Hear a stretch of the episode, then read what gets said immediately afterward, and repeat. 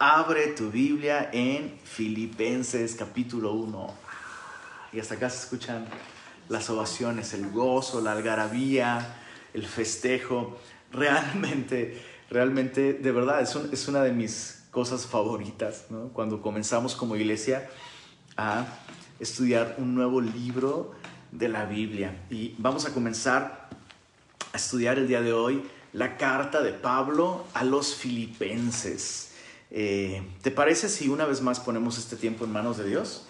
Vamos a pedir al Señor que nos bendiga, que nos hable eh, a través de esta preciosa carta. Padre bueno, Padre santo, Padre amoroso, perfecto, justo, ¿cómo podemos agradecerte, Señor, todo lo que has hecho en nosotros a través de tu palabra? No solo a través de tu palabra encarnada, Señor sino a través de tu palabra escrita también, Señor, a través de tu espíritu en nosotros. Ha sido tan bueno, Señor. Y, literalmente no nos la acabamos, Señor. Gracia sobre gracia caen sobre nuestras vidas, Señor, con cada página de tu palabra, Señor, con cada versículo. Tú haces tu obra en nosotros, Señor. Nos bendices, nos transformas nos moldeas a la imagen de tu amado Hijo, Señor. Y queremos agradecerte que hoy podemos comenzar a estudiar esta preciosa carta a los filipenses. Y te rogamos, Señor, que de acuerdo a tu promesa, Señor, tu palabra no vuelva vacía, Señor. Que de acuerdo a tu promesa, Señor, así como la lluvia desciende y hace germinar los cultivos, Señor, tu palabra cumplirá el propósito por el cual ha sido enviada, Señor. Y creemos que esta carta en particular ha sido enviada a nosotros para enseñarnos cómo vivir una vida de verdadero gozo en ti, Señor. Y te pedimos, Señor, que así como nos has enriquecido con toda riqueza espiritual estudiando Filipenses, perdón, Efesios, que así, Señor, ahora hagas que nuestro corazón sobreabunde de gozo mientras estudiamos esta carta a los filipenses. Y pedimos esto en el buen nombre de Jesús. Amén, amén. Ya me spoileé un poquito la introducción de esta carta. Filipenses es una carta muy interesante, muy particular, muy única.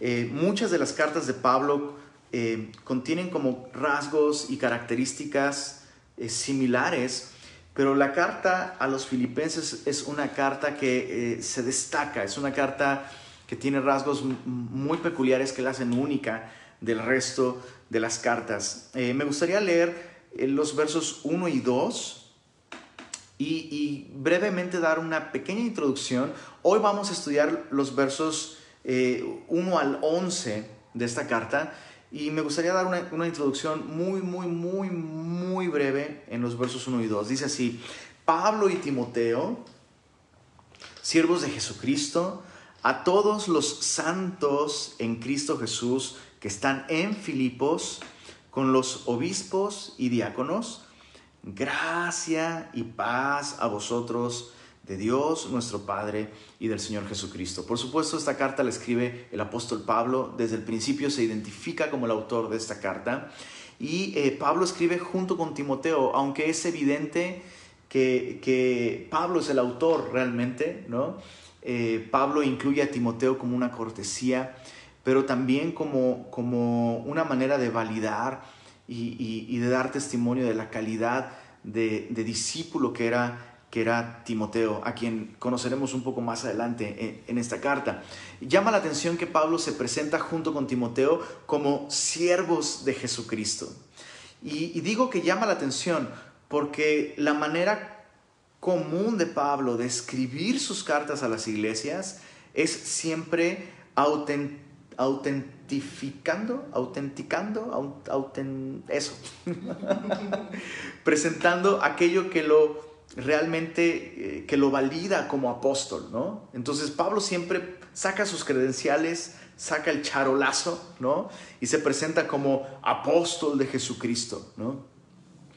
Casi siempre hace eso porque va a establecer principios doctrinales esenciales y autoritativos para la iglesia, pero en muchas otras ocasiones lo hace porque Pablo necesita afirmar su autoridad porque muchas veces las iglesias ponían en tela de juicio la autoridad de Pablo para establecer doctrina. Pero este no es el caso en esta carta. Pablo está escribiendo esta carta desde una informalidad impresionante que solo puede ser el resultado de una confianza profunda entre grandes, grandes, grandes amigos. Y eso es lo que hace esta carta si bien no la más personal del apóstol, sí la hace la más informal, la más amistosa, la más cálida, la más relajada.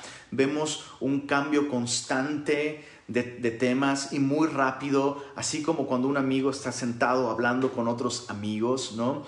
Eh, eh, es, esta carta es, de alguna manera, es el resultado de, bueno, Pablo, eh, tienes el chance de tener un Zoom con los filipenses, imagínate, ¿no? Date gusto, ¿de qué querrías hablar con ellos? No, no hay problemas que resolver, no hay eh, doctrinas eh, eh, falsas que corregir, solo disfrútalos. Bueno, este es el resultado de, esta carta, ¿no? Es, es una carta completamente emotiva, cálida, tierna, y algunas cosas nos ayudan a identificar esto. vemos Vemos cómo Pablo se expresa eh, con tanto cariño, con tanto gozo, con tanto amor de todos aquellos que conformaban esta iglesia en Filipos. Eh, si puedes ir subrayando mientras lees en la semana esta carta a los filipenses, Pablo, Pablo se asegura de no dejar a nadie fuera de estas expresiones de amor, eh, expresiones de gratitud y expresiones de gozo. Entonces es la carta más positiva del apóstol, ¿no? Y, es una carta cuyo tema principal es el gozo. Y es impresionante porque Pablo menciona una y otra vez el gozo, el gozarse, ¿no? El ánimo, incluso. Pablo lo menciona una y otra vez. Y cuando uno lee esta carta tan cálida, uno pudiera llegar a pensar que la escribió un hombre que solo ha conocido el éxito, la fiesta, ¿no? Eh, que pensaríamos que Pablo está escribiendo esta carta desde una vida de comodidad, ¿no? desde, un, desde un spa, con una limonada en la mano, con agua mineral, agua topo chico, por supuesto, ¿no? con hielos y toda la cosa.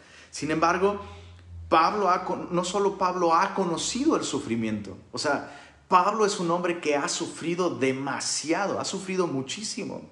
Eh, segunda de Corintios 11, no vayas para allá. Segunda de Corintios 11 nos, da una pequeña muestra de sus muchos sufrimientos, ¿no? Eh, de todo tipo, físicos, financieros, emocionales, espirituales. Pero aún más, Pablo está escribiendo esta carta en particular desde el encarcelamiento, desde la prisión, desde Roma. Hay, hay muchos, eh, muchos detalles en esta carta que, que nos hacen ver que este primer encarcelamiento de Pablo en Roma, que comenzó con muchos privilegios desde una casa alquilada en Roma y tenía mucha libertad para que le visitaran y para él eh, recibir gente y predicar sin impedimento el Evangelio. así termina Hechos, el libro de los Hechos con Pablo en este arresto domiciliario. Pero eh, algunos datos dentro de esta carta nos dejan ver esos privilegios y esas libertades empezaron a reducir dramáticamente, ¿no? De hecho, Pablo, Pablo se describe a sí mismo en esta carta como embajador en cadenas, ¿no? Eh, eh, sus prisiones. Pablo habla de sus prisiones, ¿no? Eh, entonces, Pablo no está escribiendo desde la comodidad, Pablo está escribiendo sin duda desde circunstancias que podríamos llamar eh, poco ventajosas. ¿no? ¿Cómo pudo Pablo escribir una carta entonces tan llena de gozo, tan llena de, calidez, de amor? Eh, ¿Cómo pudo escribir Pablo una carta tan estimulante? Bueno, eh, una de las claves que descubriremos a lo largo de estas próximas semanas es que Pablo repite por lo menos 10 veces el concepto de mente o pensamiento. Mente o pensamiento. En, nuestras Biblias, en, castellano, algunas de esas palabras no se, no se traducen así como mente o pensamiento, se traducen como sentir o como ánimo, ¿no? Incluso. Pero realmente en, griego la palabra es la misma, es mente, es froneo o fronete, ¿no? Eh, algunos ejemplos de esto en el, en el, capítulo 1, verso 7, me es justo sentir esto de todos ustedes. Esta palabra sentir es la palabra fronete o froneo, ¿no? Es un modo de pensar. En el capítulo 2, verso 2, sintiendo lo mismo, es la misma palabra, mentalidad. En el capítulo 2, verso 5, haya pues en ustedes el mismo sentir, es la palabra mente o mentalidad. Y podría seguir una y otra vez a lo largo de toda esta carta. Pablo menciona por lo menos 10 veces este concepto de mente o pensamiento. Y, y es por eso que el pastor Warren Wisby dice, el secreto del gozo cristiano se encuentra en la manera en que el creyente piensa.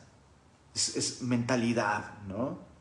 Eh, Warren Wiersbe también dijo sobre esta, esta carta, este es un libro de psicología cristiana basado en doctrina bíblica sólida, pero no es un libro superficial de autoayuda que te dice simplemente que todo estará bien, ¿no? Es un libro que nos enseña el tipo de mente que debemos tener para experimentar gozo en un mundo lleno de dificultades. Jesús mismo dijo, en el mundo tendréis aflicción. ¿Cuántos dicen amén? ¿No? Amén.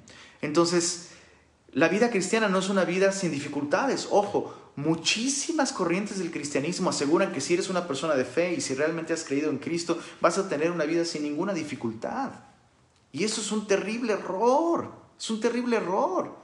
Jesús mismo dijo, o sea, todos esos que hablan de, no, tú declara y tú confiesa y lo espiritual se sobrepone a lo material, pues entonces, ¿qué? O, habrían reprendido a Jesús porque dijo, Jesús dijo, en el mundo tendréis aflicción. Jesús, no declares que la lengua tiene poder, ¿no? Pero Jesús dijo, en el mundo tendréis aflicción, pero confiad, yo he vencido al mundo. Entonces, cuando nosotros adoptamos una mentalidad verdaderamente cristiana, cristocéntrica, podremos tener gozo a pesar de las dificultades, a pesar de la enfermedad, a pesar del avance de la edad, ¿no? Eh, de los achaques de la edad, a pesar de la escasez, a pesar del COVID, a pesar del confinamiento. De hecho, Pablo mismo está en confinamiento. Pablo mismo no puede reunirse con la iglesia. Sin embargo, Pablo tiene gozo porque puede seguir teniendo comunión con ellos. Y ya me estoy metiendo en el tema de hoy, pero antes de pasar al tema de hoy, em, esta carta tiene cuatro capítulos. Bien cortita, cuatro capítulos. No sé cuántos hicieron el reto de memorizar Efesios. Me encantaría si alguno de ustedes se memorizó toda la carta o por lo menos memorizó algún, algún capítulo que suban algún video y etiqueten hashtag eh. Eso estaría padrísimo. Bueno, hagamos el Filipenses Challenge. Tratemos de memorizar tanto como sea posible de esta carta. Si la puedes memorizar toda, magnífico. Cuatro capítulos. Y, y en estos cuatro capítulos conocemos los cuatro ladrones del gozo y las cuatro actitudes mentales para tener gozo. Cuatro ladrones del gozo, circunstancias. Las circunstancias. ¿Te has puesto a pensar cuántas cosas están realmente en nuestro control? Ninguna. y si tu gozo depende de las circunstancias favorables, serás miserable la mayor parte del tiempo. Mi esposita eh, el otro día me confesó eso. Yo, yo, yo, yo tengo este problema. Si las cosas no salen como yo planeaba o como yo deseaba, o sea, se me viene el mundo abajo, ¿no? Eh, muchos luchamos con esto, ¿no? Las circunstancias pueden robarnos nuestro gozo. Entonces yo no puedo esperar que todo esté bien para tener gozo. Ni Dios ha prometido, todo estará bien, ¿no? Para que tengas gozo. No, puedes tener gozo a pesar de las circunstancias. La gente, seamos muy honestos, seamos muy honestos, muy honestos, muy honestos. Las personas nos han quitado el gozo, ¿estás de acuerdo? Hay personas que nos han quitado el gozo. Eh, y nosotros también le hemos quitado el gozo a alguien más.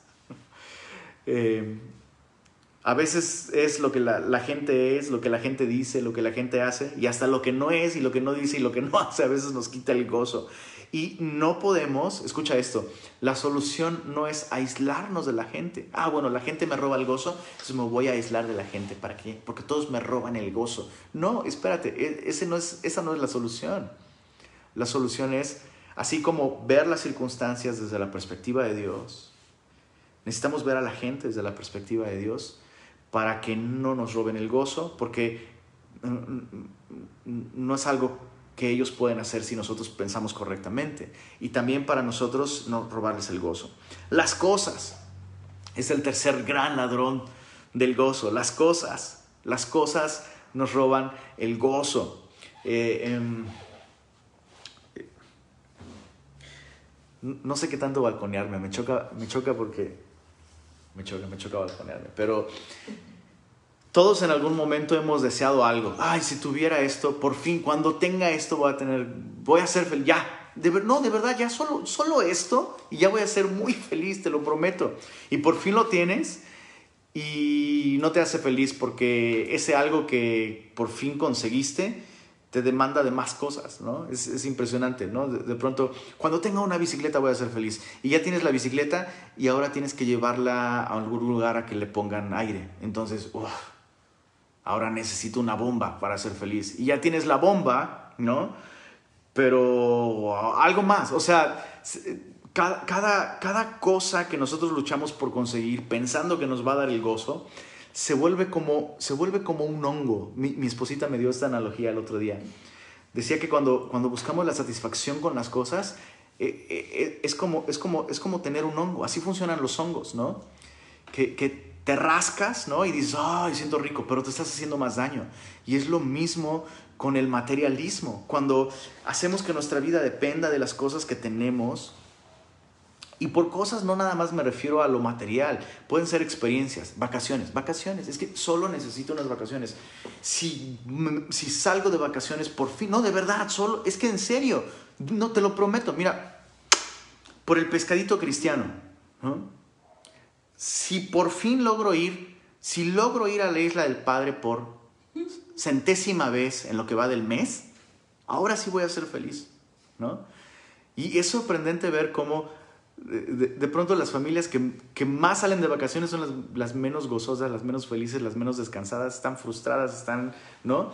Y es impresionante, ¿por qué? Porque ahora, no estoy diciendo que ir de vacaciones esté mal, el problema es que bases tu felicidad y tu gozo en ello, ¿no?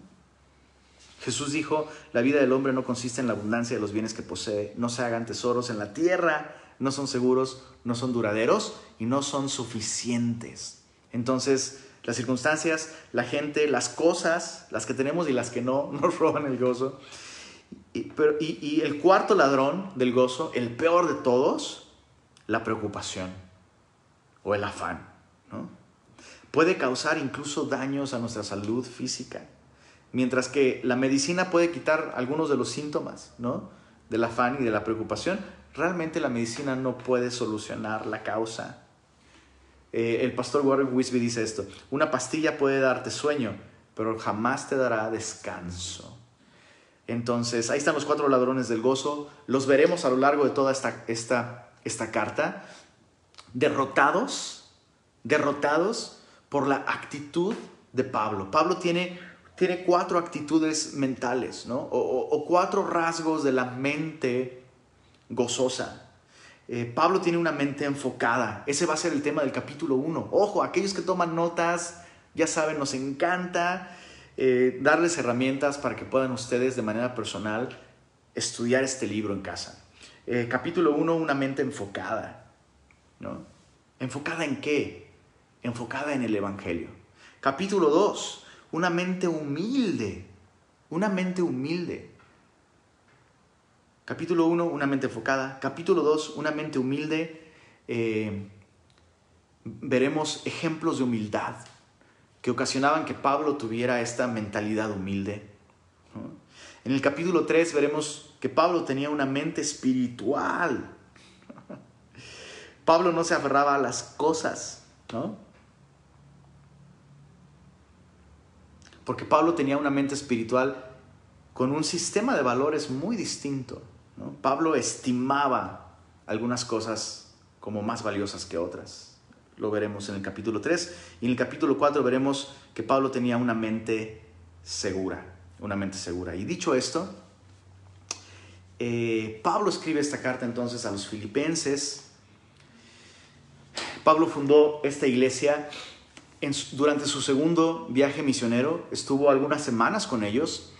El, origen de esta iglesia es, de, lo más, de, lo más hermoso. En, en, Hechos capítulo 16, puedes leerlo ahí. En Hechos capítulo 16, la Biblia describe cómo Pablo en su segundo viaje misionero, viajando por toda Asia, el Señor le cerró puertas. Es interesante, interesante. Eh, paréntesis, paréntesis. Todo este lenguaje de puertas abiertas y puertas cerradas en el Nuevo Testamento se usa exclusivamente para oportunidades del ministerio, para servir al Señor, servir a la iglesia y alcanzar a aquellos que no son iglesia. Jamás el Nuevo Testamento usa el término de puertas abiertas para alcanzar objetivos personales y lograr mis sueños. Y Señor, y, si se, abre la puerta es de Dios, y si no se abre la puerta no es de Dios. Y otra, otro dato interesante sobre estas puertas. Las puertas abiertas en el Nuevo Testamento jamás significan situaciones favorables o fáciles. De hecho, todo lo contrario. En las últimas, los últimos versículos de Primera de Corintios, Pablo le dice a los corintios, hey, me voy a quedar en Éfeso por algún tiempo porque se me abrió grande puerta en el Señor y las cosas están re fáciles fluyendo. No, no dice así. Se me abrió, se me abrió grande puerta en el Señor y muchos son los adversarios. Entonces, puertas abiertas siempre es una invitación de Dios a extender su reino, glorificarle, servir a la iglesia o alcanzar a aquellos que no son la iglesia, ¿no? Y nunca son eh, circunstancias favorables. Entonces, Pablo está viajando en, en Asia y el Señor mismo le cierra puertas, ¿no? Le cierra puertas, buscando dirección, se pone a orar junto con su equipo, tiene un sueño y sueña que un varón de Macedonia le dice, hey, pasa acá y ayúdanos. Y eso es fabuloso porque, porque esto implicó que Pablo dejara Asia, lo que el día de hoy es Turquía, y cruzara un límite cultural impresionante y geográfico que llevó el Evangelio a Europa por primera vez. Pablo dejó Asia, el día de hoy Turquía, y viaja a Macedonia, el día de hoy lo que consideraríamos Grecia, y eso es lo que introdujo el Evangelio a Europa. Ahora, si nos ponemos a meditar más en las implicaciones de todo esto, eso significa que si Pablo no hubiera hecho ese viaje a Europa, probablemente el Evangelio no hubiera llegado a nosotros al menos no por medio de, Pablo, ¿no? Eh, entonces Pablo llega ahí. Filipo es una ciudad súper importante, súper importante, la ciudad más importante de todo Macedonia, ¿no? Eh, eh, Filipo recibía el nombre, esta ciudad tenía el nombre gracias a Felipe o Filipos, el padre de Alejandro Magno, una ciudad con muchísima historia y muchísima importancia histórica Em, justamente Filipos fue eh, el escenario en el que se dio esta batalla entre, entre Brutus o Bruto y Octavio, eh, Octavio Augusto. Y, en esta batalla tan, tan importante, para aquellos que aman la historia, em, esta batalla tan importante en la que Octavio obtuvo la victoria, realmente dio origen a lo que se convirtió en el imperio romano. Entonces, esta ciudad de Filipos eh, se, volvió, básicamente se volvió, se volvió territorio italiano, ¿no? E, e, era como una Roma fuera de Roma y eso le dio, le dio a, los, a los ciudadanos eh, eh, de Filipos, pues bueno, muchos privilegios. Los soldados, particularmente de, esas, de esa ciudad, tenían un estatus y una posición muy elevada debido a la condición de, de, de, esa ciudad, de esos privilegios romanos. Entonces Pablo llega a esa ciudad, predica el Evangelio allí. Interesantemente, no predica en la sinagoga como era su costumbre, porque no había sinagoga, lo cual nos enseña que no había ni siquiera 10 varones judíos. Para que hubiera una sinagoga en una ciudad tenía que haber por lo menos 10 varones judíos. Este no era el caso en Filipos. Entonces Pablo va al río, que es donde normalmente eh, em, pues los judíos irían a esos lugares para orar, ¿no? Eh, lugares con corrientes de agua, y se encuentra ahí con un grupo de mujeres. Interesante, porque incluso el día de hoy, si ves nuestra reunión de oración los sábados, ¿quiénes van a orar? Exacto, las preciosas, hermosas mujeres piadosas que perseveran en oración. Y los hombres, pues bueno, ya sabrás. Ahí están las mujeres orando y ahí está Lidia, una mujer que vendía púrpura, ¿no? Lo cual de entrada eso nos hace, nos hace saber que era una mujer con mucho potencial económico, ¿no? Y predica el Evangelio, Dios abre el corazón de Lidia, se convierte y pasan los días, se hospeda en su, en su casa, tanto Pablo como todo su equipo, y una mujer endemoniada perseguía a Pablo y a su equipo y diciendo, ¡hey, estos hombres les anuncian el camino de salvación! Y pasando los días molestándole a Pablo, enardeciéndose en su espíritu, entendiendo que esto no era algo que venía de Dios, se voltea, ¿no? Y eh, le habla a este espíritu inmundo y le ordena que salga de esta, de esta muchacha.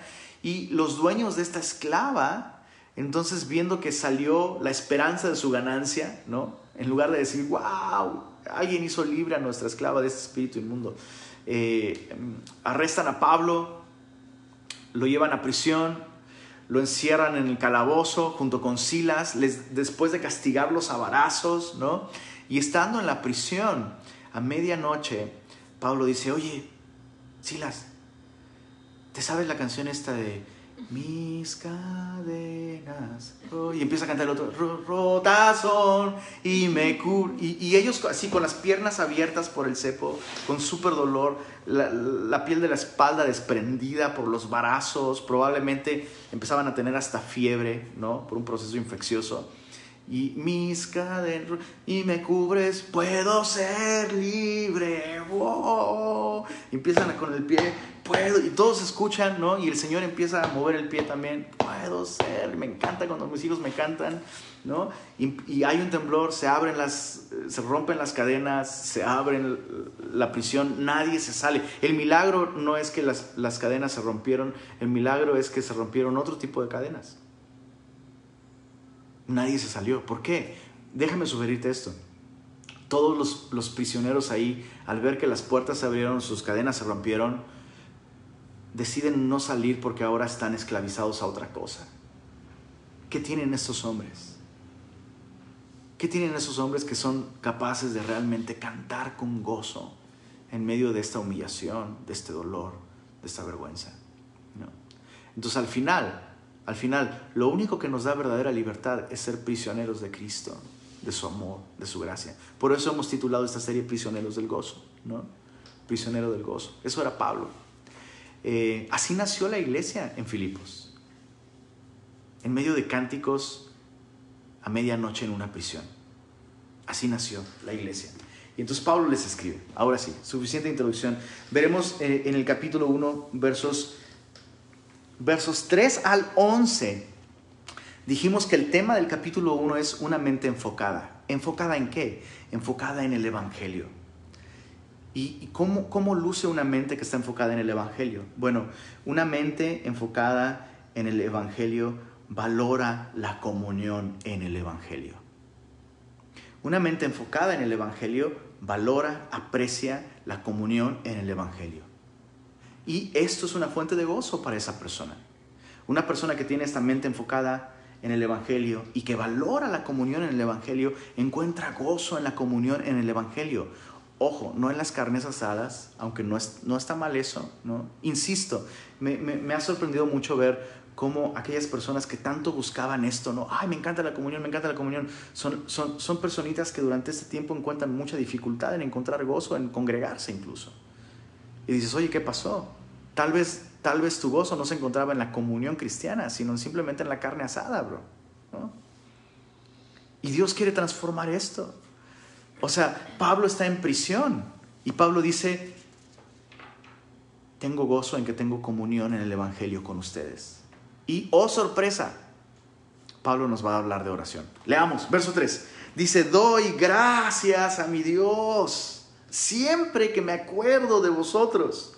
Siempre en todas mis oraciones, rogando con gozo por todos vosotros, por vuestra comunión en el Evangelio desde el primer día hasta ahora, estando persuadido, convencido de esto, que el que comenzó en vosotros la buena obra, la perfeccionará hasta el día de Jesucristo. Es maravillosa eh, la actitud de alegría, de gozo con la que Pablo se expresa y, podemos observar con mucha claridad que Pablo, que tenía una mente enfocada en el Evangelio y como resultado de esto apreciaba la comunión en el Evangelio, Pablo llevaba a los filipenses en su memoria.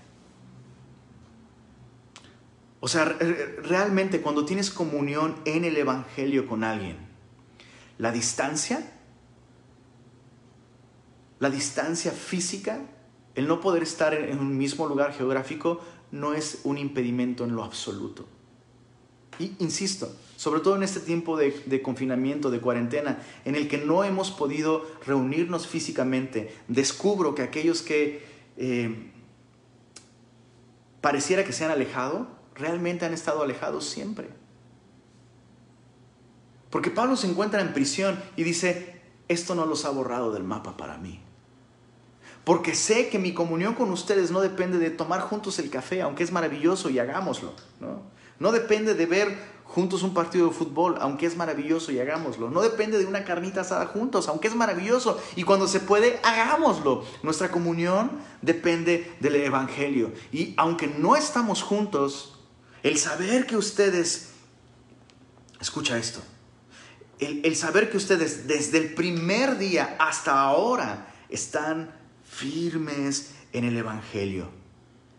Me da el gozo de saber que seguimos unidos, de, que seguimos teniendo parte.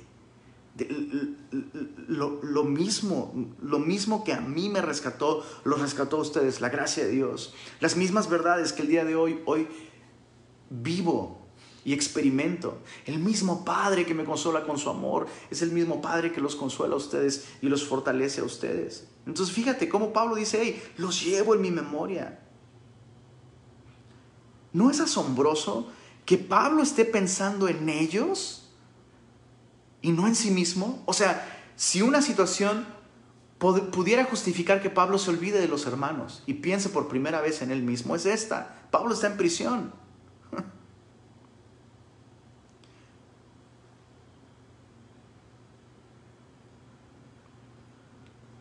Pero al recordar a los filipenses, Pablo estaba valorando la comunión que el Evangelio le había regalado con personas preciosas, a las que tenía mucho tiempo sin ver y probablemente, probablemente no verían mucho tiempo más.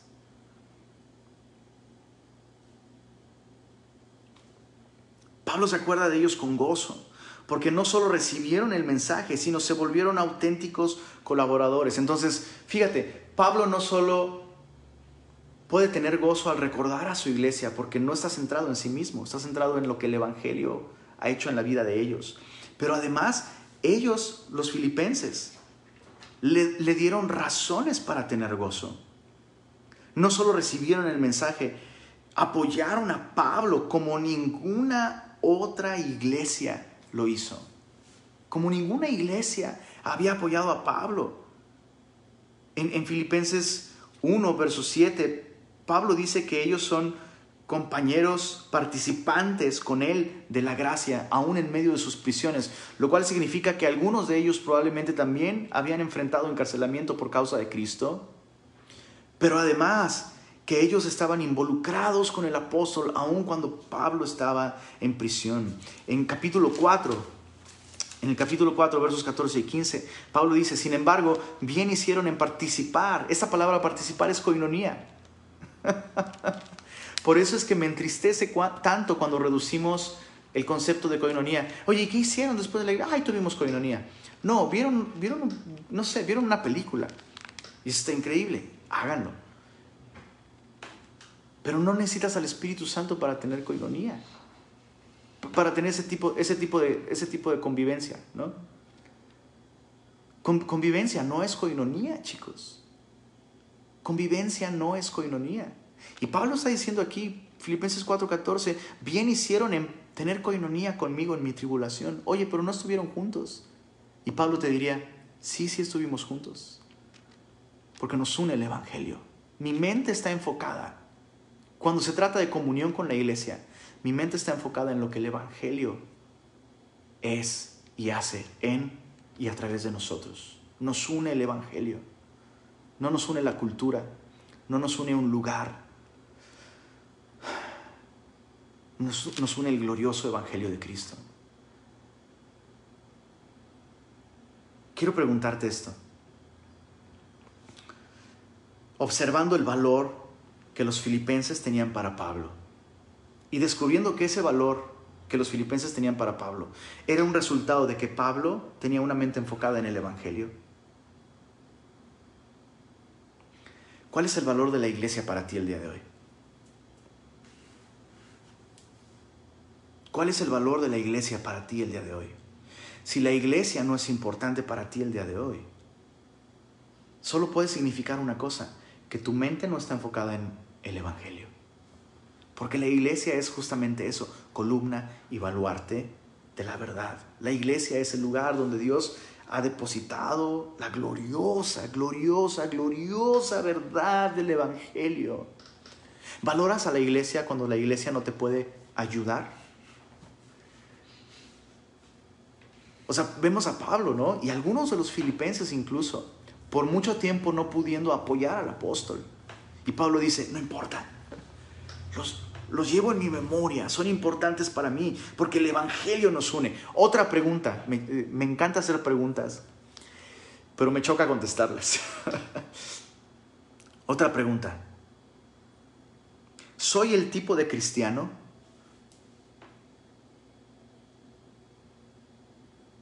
que trae gozo a los demás cuando ellos me recuerdan?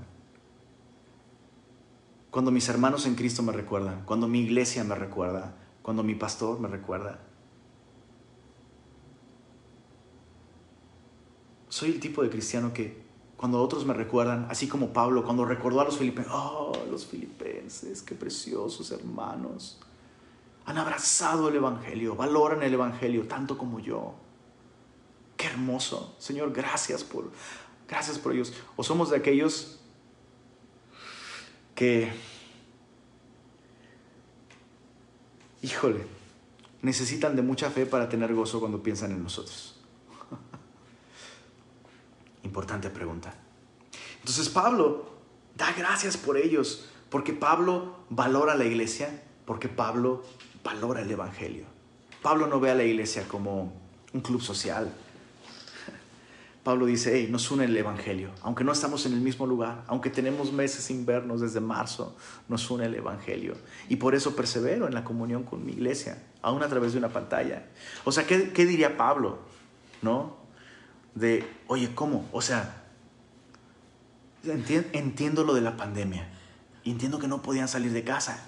Yo me identifico con eso porque yo no podía salir de la casa en la que estuve en arresto domiciliario por tanto tiempo pero me estás diciendo que había oportunidad de verse y platicar y orar juntos y juntos buscó y no lo hicieron. Pablo diría, ya ni me cuentes que eso me roba el gozo. Eso sí me roba el gozo, diría Pablo. ¿No? Pablo dice, hey, no necesito ni siquiera el Zoom. Los llevo en mi memoria. Los recuerdo con gozo. Dice el verso, verso 6, estando persuadido de esto, que el que comenzó en vosotros la buena obra, la perfeccionará hasta el día de Jesucristo. Esto es clave para valorar a otros hermanos. Escucha esto, para valorar a la iglesia, para valorar sobre todo a aquellos hermanos pues, pues, voy a ser bien honesto. No siempre, como, como, como dijera Proverbios 32, como dijera Proverbios 32.1, no soy monedita de oro para caerle bien a todo el mundo, ¿no? No siempre, no siempre somos personas, digámoslo así, fáciles de amar, ¿no? La verdad. Y no todos nos van a traer mucho gozo que digamos. Sobre todo, estaba leyendo un comentario que decía, algunos cristianos, bueno, decía, un cristiano sin gozo es una enorme contradicción. Un cristiano sin gozo es una contradicción, ¿no? Es, es, una contradicción. Es, como decir un regio del sur, ¿no? Es como, ¿de qué hablas? Eso no existe, ¿no? O, perdónenme por la blasfemia, perdónenme por la blasfemia, pero un regio chilango, ¿no? Hasta acá me llegó, ¿no? Es una contradicción. Sería lo mismo decir un cristiano sin gozo. ¿De qué estás hablando, bro? ¿No? ¿De qué estás hablando? Y, decía, decía, este, decía este texto, ese comentarista decía, bueno, algunos cristianos tienen el gozo tan dentro en su corazón, tan profundo, que sus caras todavía no lo han encontrado, ¿no? Y la neta, o sea, honestamente hay veces en las que llegas a la iglesia, ¿no? Y hermano, vamos a adorar al Señor.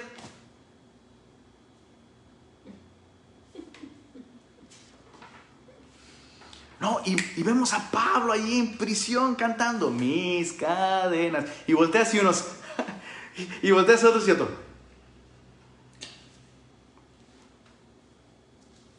Amén. Y, es como, bro, no me robes el gozo, ¿no? Pero, pero Pablo dice, hey, puedo valorar a la iglesia, a todos, a todos, al, que, al que evidentemente trae el gozo incluso en el rostro, y aquel que lo trae muy, muy, muy, muy, muy adentro y hasta te quita el tuyo, estando persuadido de esto, que el que comenzó en vosotros la buena obra, la perfeccionará. La perfeccionará. Entonces aún aquellos hermanitos eh, con los que cuesta trabajo gozarse, podemos gozarnos por fe, estando persuadidos de esto, que el que comenzó la buena obra la perfeccionará. La perfeccionará. Dice Pablo, avanzando en el verso 7, dice, como me es justo sentir. Recuerda esa palabra sentir, es froneo. Pensar de esta manera, tener esta actitud, tener esta mentalidad con respecto a ustedes. Me es justo sentir esto de todos vosotros. ¿Te das cuenta cómo Pablo insiste en todos? No estoy pensando en algunos, estoy pensando en todos vosotros. Me es justo sentir esto de todos vosotros por cuanto os tengo en el corazón y en mis prisiones y en la defensa y confirmación del Evangelio, todos vosotros sois participantes conmigo de la gracia. Me mata este, este, versículo, me mata, me mata, me mata. Puedes tener a alguien en la mente, puedes llevar a alguien en la memoria todo el tiempo sin llevarla en el corazón. Y Pablo demostró que su amor su amor no era, no era, no era el resultado de una mera amistad. ¿no? Al, Pablo decir, hey, los llevo en el corazón, básicamente lo que Pablo está diciendo es, mi corazón es de ustedes. Mi corazón es de ustedes. Como, como solemos decir en el sur, ¿no? Cuando amamos muchísimo a alguien, le decimos, hey, tú, tú aquí vives y no pagas renta, bro. Tú aquí vives y no pagas renta, te llevo en el corazón. Y, y, Pablo dice, es por eso, es por, eso que ustedes han sido participantes, otra vez, la palabra participante nos habla de coinonía, de comunión. Han sido participantes conmigo de la, de la, gracia. Y Pablo ha demostrado esto, porque Pablo ha, incluso Pablo ha sufrido por ellos. Pablo ha sufrido por ellos, pero lo ha hecho con gozo, con gozo. Una, de las cosas más impresionantes que vemos eh, del amor de Pablo por los filipenses fue justamente, justamente este primer encarcelamiento en, Filipos, ¿no? Cuando, cuando va a, a Filipos expulsa el demonio de, esta muchachita endemoniada, va a prisión por ello, ¿no? Después de que los castigan con varas, lo meten en, el, en el, pozo de hasta adentro, en el cepo, ¿no? En el calabozo de más adentro, ¿no? Y ya, bueno, viene la canción, el temblor, se abren las puertas, el carcelero está a punto de, de suicidarse, porque siendo suelo romano, las leyes romanas, las leyes romanas indicaban que si un soldado que estaba, eh, que estaba custodiando a un reo de muerte perdía a ese reo, el soldado tenía que ocupar su lugar porque alguien iba a morir sí o sí, punto. O muere él o mueres tú como soldado, entonces mejor cuídalo bien, ¿no? Entonces cuando las prisiones se abren, el carcelero que estaba durmiendo despierta con el temblor, ve las rejas abiertas y dice, esto ya fue, entonces me voy a matar. Pablo dice, no, no te hagas daño, no te hagas daño. Todos estamos aquí. Entonces, temblando, temblando el carcelero se mete al cepo donde están Pablo y Silas. Varones, ¿qué debo hacer para ser salvo? ¿No? Cree en el Señor Jesucristo y serás salvo tú y tu casa. Entonces, él creyó en esa misma hora y dice el texto que en esa misma hora el carcelero los llevó a su casa, les lavó las heridas. Pablo y Silas le predican el Evangelio a toda su casa y toda su casa creyó. ¿no? Al día siguiente, eh, el carcelero dice, bueno, este, estuvo padrísimo la reunión, pero ahora tengo que llevarlos de vuelta a la, a la, prisión. Ah, sí, bro, no, no, no, sí, bro, bro, bro. Hay que estar sujetos a las autoridades. Ya luego que te pasen la carta a los romanos para que leas esa parte también, ¿no? Y, y, y lo llevan de vuelta a la prisión. Y entonces luego el carcelero llega con una notificación. Los magistrados dicen que puedes irte. Te han puesto en libertad, así que ahora pueden salirse. Y Pablo dice, ah, no, de ninguna manera. Siendo ciudadano romano, me arrestaron, me castigaron sin juicio y hasta me encarcelaron, o sea, me, castigaron sin juicio y hasta me encerraron en el cepo. Oh, oh, oh, oh. Que vengan ellos mismos, los magistrados, a sacarme. Y se pusieron a temblar. ¿Por qué? Porque tú no podías ni siquiera tocar con el pétalo de una rosa a un ciudadano romano eh, o esto era causa de muerte. O sea, estos magistrados castigaron a un ciudadano romano y eso significaba muerte para ellos, sin lugar a dudas. Y me imagino, lo, lo más chistoso de todo, me imagino a, a Silas volteando y escuchando eso. ¿What? O sea, pudimos ahorrarnos esta paliza y hasta ahorita sacas la charola de soy ciudadano romano, ¿por qué no lo hiciste antes? ¿No? Por amor a la iglesia. Por amor a la iglesia. Pablo estuvo dispuesto a sufrir eso para darle a la iglesia cierta seguridad en sus inicios. O sea, los magistrados después de esto, créeme, no se meterían con la iglesia cristiana, al menos por un tiempo, ¿no? Y, pa y Pablo ha demostrado. Eh, eh, y, y esto, esto me enseña algo muy importante. Otra vez, otra vez, tener una mentalidad enfocada en el Evangelio me va a llevar a amar a la iglesia lo suficiente Escucha, escucha lo suficiente para estar dispuesto a sufrir por ella. Sufrir por ella, sufrir por la iglesia. Pablo, Pablo podía decir verdaderamente, hey, los llevo en el corazón. Porque Pablo llevaba incluso marcas en su espalda que demostraban que eso era cierto. Y el día de hoy es bien fácil, ¿no? Se ha vuelto como se ha vuelto como una muletilla cristiana. Ah, los amamos, los amamos. ¿no? Y, y, eh, es bien fácil decir eso y es bien triste eh, decirlo sin, sin realmente ser cierto, ¿no? Muchas veces cuando decimos como cristianos, ay, los amamos, lo que estamos diciendo realmente es, ay, me encanta pasar tiempo contigo y me divierto. Pero en el momento en el que tú no cumplas mis expectativas o me falles o no estés de acuerdo conmigo, ya no te amo. O el momento en el que me exhortes, ya no te amo. Y Pablo dice, hey, los llevo en el corazón. Entonces, ¿qué tanto amas a la iglesia? ¿Qué tanto amas a la iglesia, querido semilloso regio? Y ahora ya nadie pone nada. Sigue uno allí. ¿Me escuchas? ¿Qué tanto amamos a la iglesia? No se mide por palabras Así como el amor de Cristo por nosotros no se mide por palabras, se mide por sufrimiento. Pablo no tenía esta mentalidad.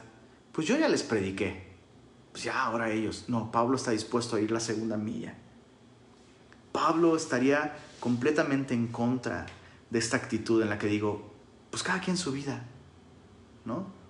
O sea, no amo a mis hermanos, pero tampoco los odio. Y Pablo dice, no, no, no, no, no.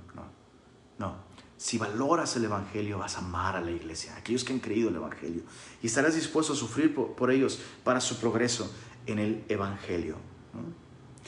eh, es así. Entonces Pablo se acuerda de los filipenses, los lleva en su memoria, no se olvida de ellos. La distancia no los ha separado porque su comunión se centra en el Evangelio. Pablo los lleva en el corazón y lo ha demostrado porque ha estado dispuesto a sufrir por ellos. Y punto número tres, Pablo los lleva en sus oraciones. Otra vez, punto número uno, Pablo los lleva en su memoria. La distancia no los ha separado porque su comunión se basa en el Evangelio. Su comunión no es un mecanismo social, no es convivencia, es comunión en el Evangelio. Punto número dos, Pablo los lleva en el corazón y Pablo ha demostrado eso porque ha estado dispuesto a sufrir por la iglesia. Ay, la iglesia me lastimó. Pablo te podría decir, decir eso. Llevo heridas por causa de la iglesia. Algunas heridas me las ha ocasionado la iglesia, pero la llevo en el corazón. Pablo, Pablo diría, perdóname la expresión, perdóname, yo sé que hace referencia a algo terrible que no debe pasar, pero, pero en este contexto es adecuado. Pablo diría algo así como, pégame pero no me dejes. Pablo valora demasiado la iglesia y está dispuesto a recibir golpes por ella. Incluso Pablo ha recibido golpes de la iglesia, golpes emocionales terribles. Los lleva en el corazón los lleva en el corazón. Y finalmente dices, oye, ¿cómo es posible? ¿Cómo, cómo? O sea, entiendo lo que estás diciendo y yo quisiera, yo quisiera, quisiera amar a la iglesia así. Y quisiera enfocarme en el Evangelio de tal manera que lleve la iglesia en mi corazón, que lleve la iglesia en mi, en mi memoria. Quisiera, ¿cómo lo logro? No nos va a sorprender esto. Llevándolos en nuestras oraciones. Hijo, bro. ¿Cómo te lo explico? Ya si después de semana tras semana, tras semana, tras semana, Dios hablándonos sobre la oración, no agarramos la onda, pues ya estamos fritos, bro. ¿Cómo te lo explico? Los llevo en mis oraciones. Capítulo 1, versos 8 al 11. Observa esto. Observa esto. Porque Dios, Dios me es testigo. Esas son palabras mayores. Dios me es testigo de cómo os amo a todos vosotros con el entrañable amor de Jesucristo. ¿Cuál es la máxima demostración de amor? ¿Cuál es, cuál es esa prueba? Esa prueba. Ahora sí que, dame una prueba de tu amor, bro. Oye, dame una prueba de tu amor. ¿Cuál es la prueba del amor que, que la única que Dios puede decir, sí, soy testigo de que, de que esta persona te ama. La oración. La oración, bro. La oración, la oración. Dios me es testigo de cómo los amo a todos ustedes con el entrañable amor de Jesucristo. Y cómo Dios es testigo de eso, dice, porque esto pido en oración. Entonces, chécate. Tiene mucho sentido que Pablo diga, los amo en el amor de Cristo. eh, otra vez, es de esas frases que hemos choteado y hemos mutilado y hemos diluido y le hemos despojado de su verdadero significado. ¿no? Ya hemos meditado en esto algunas veces, como cuando, eh, dices, híjole, la verdad, la verdad no lo amo, pero tengo que decirle que lo amo. Te amo en el Señor. Básicamente significa, no te amo, pero el Señor dice que te debo de amar, así que pues por fe declaro, ¿no? Y es como, no, eso no está bien, ¿no? ¿Cómo, cómo Pablo, dice, cómo, cómo Pablo demuestra o cómo podemos saber que amamos a alguien con el entrañable amor de Jesucristo? Bueno, el entrañable amor de Jesucristo el día de hoy hace que Cristo interceda por nosotros delante del Padre día y noche. Desde que Cristo ascendió a los cielos, lleva dos mil años intercediendo por ti y por mí. Entonces, amar a alguien con el entrañable amor de Jesucristo significa seguir el ejemplo de Cristo y orar por las personas. Orar por las personas. Esto pido en oración. Analicemos la, la manera de orar de Pablo. Pablo pide tres cosas en oración. Esto pido en oración. Número uno, que vuestro amor abunde aún más y más en ciencia y todo conocimiento. Es interesante que Pablo pida esto para un grupo de cristianos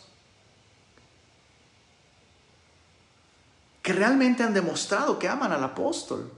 O sea, si hay una iglesia que ha demostrado su amor a Pablo, que ha demostrado amor cristiano, son los filipenses. Eh, sin embargo, Pablo dice, esto pido en oración, que el amor de ustedes abunde aún más y más en ciencia y en todo conocimiento. Y escucha esto, hay una enorme diferencia entre amar y amar en ciencia y en todo conocimiento.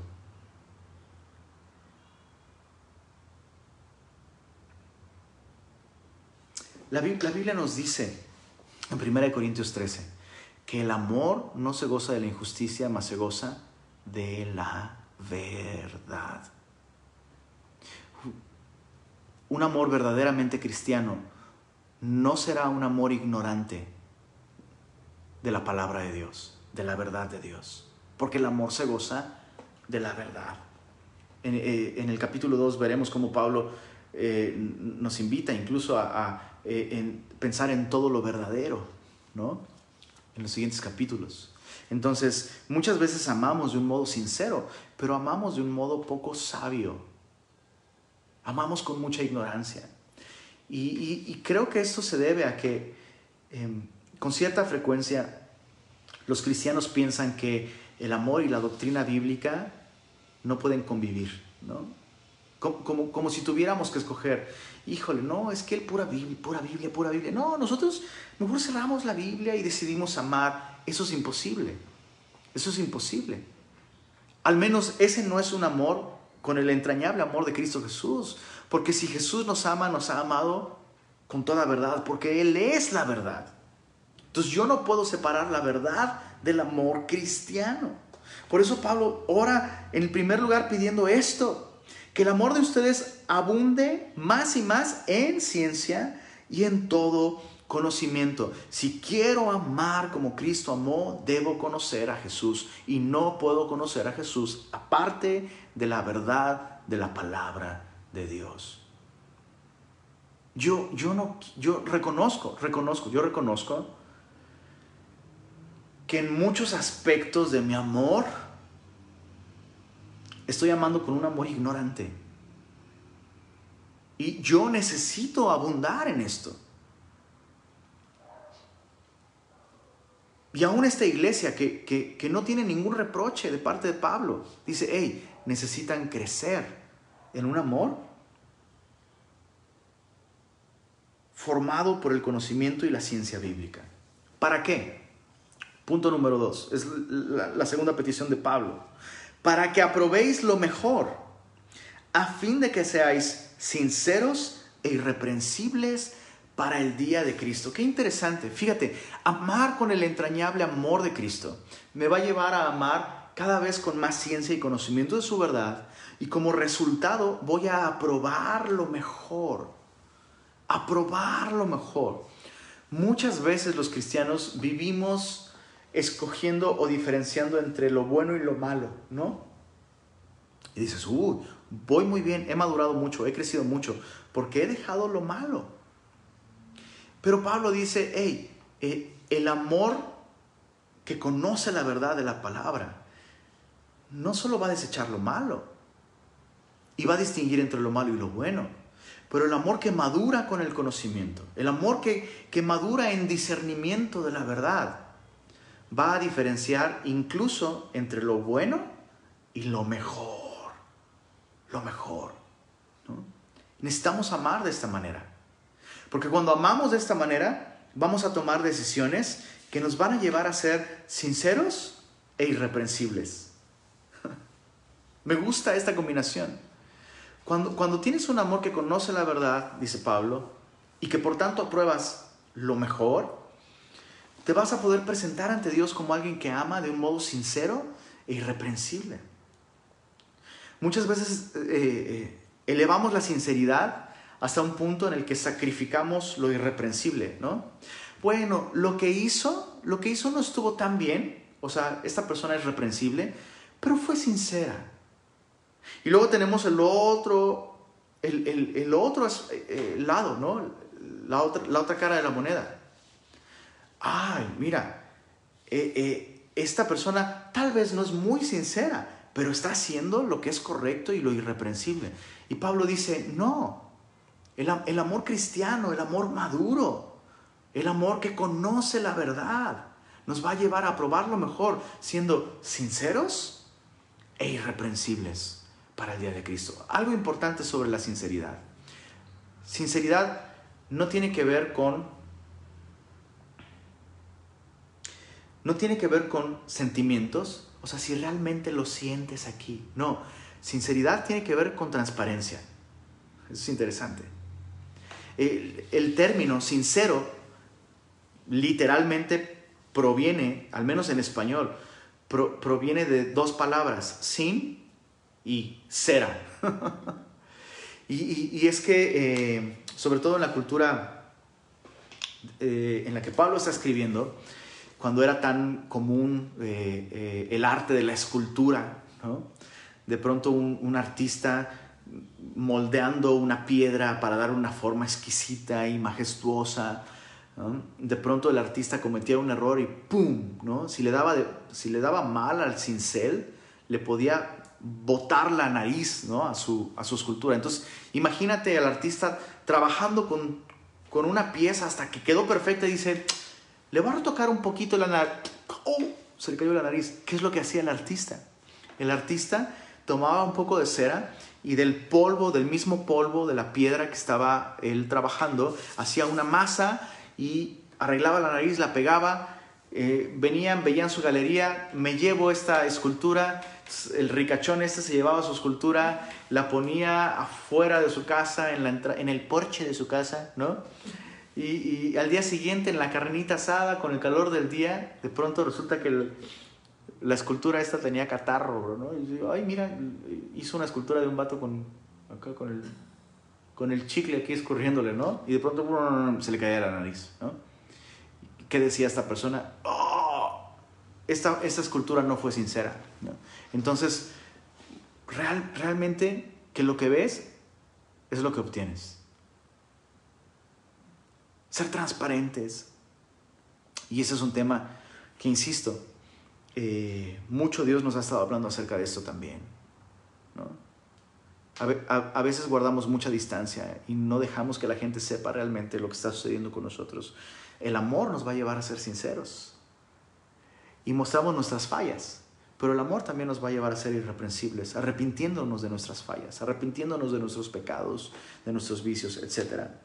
Tercera petición, llenos de frutos de justicia, que son por medio de Jesucristo, para gloria y alabanza de Dios. Pablo termina orando que los filipenses puedan estar llenos del fruto de la presencia de Cristo en ellos.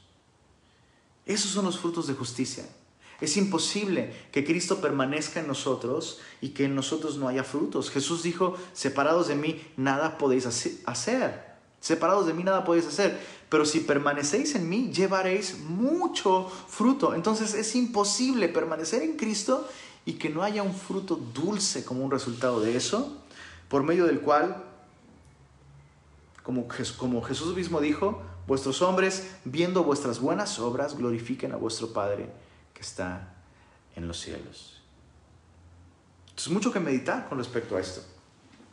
Pablo tiene una mente enfocada en el Evangelio y eso le permite tener gozo, aun cuando no puede estar con sus hermanos. ¿Por qué? Porque los lleva en el corazón, los lleva en la memoria, los lleva en sus oraciones. Y, por eso Pablo tiene tanto gozo en su comunión con la iglesia, en su comunión con los hermanos.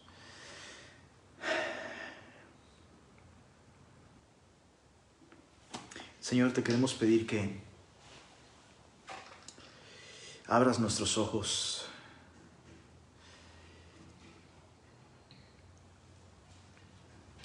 a las verdades de tu evangelio que nos hacen iglesia, Señor. Perdónanos porque muchas veces hemos hemos hecho que tu iglesia gire alrededor de cosas que no nos hacen iglesia, Señor. Por lo cual hay muchos debilitados entre nosotros y muchos incluso tal vez duermen, Señor. Ayúdanos, Señor, a recordar que tú eres el centro que este precioso Evangelio por el cual tú nos has dado salvación y vida eterna, Señor, es la fuente verdadera de nuestra comunión. Gracias, Señor, por haber pagado en una cruz para reconciliarnos contigo, Señor, pero también reconciliarnos entre nosotros. Y te pedimos que tu iglesia sea una evidencia, una muestra de lo que tu reconciliación puede hacer, Señor. Permite que como iglesia, Señor, cada uno de nosotros podamos, así como Pablo, Señor, al tener una mente enfocada en tu evangelio, valorar a la iglesia, Señor. Gracias por permitirnos hoy recordar tu sacrificio. Gracias por recordarnos hoy que tú, siendo el varón de dolores y experimentado en quebranto, esa noche pudiste dar gracias con verdadero gozo y con verdadera alegría en tu corazón. Y hoy te damos gracias por la iglesia, Señor.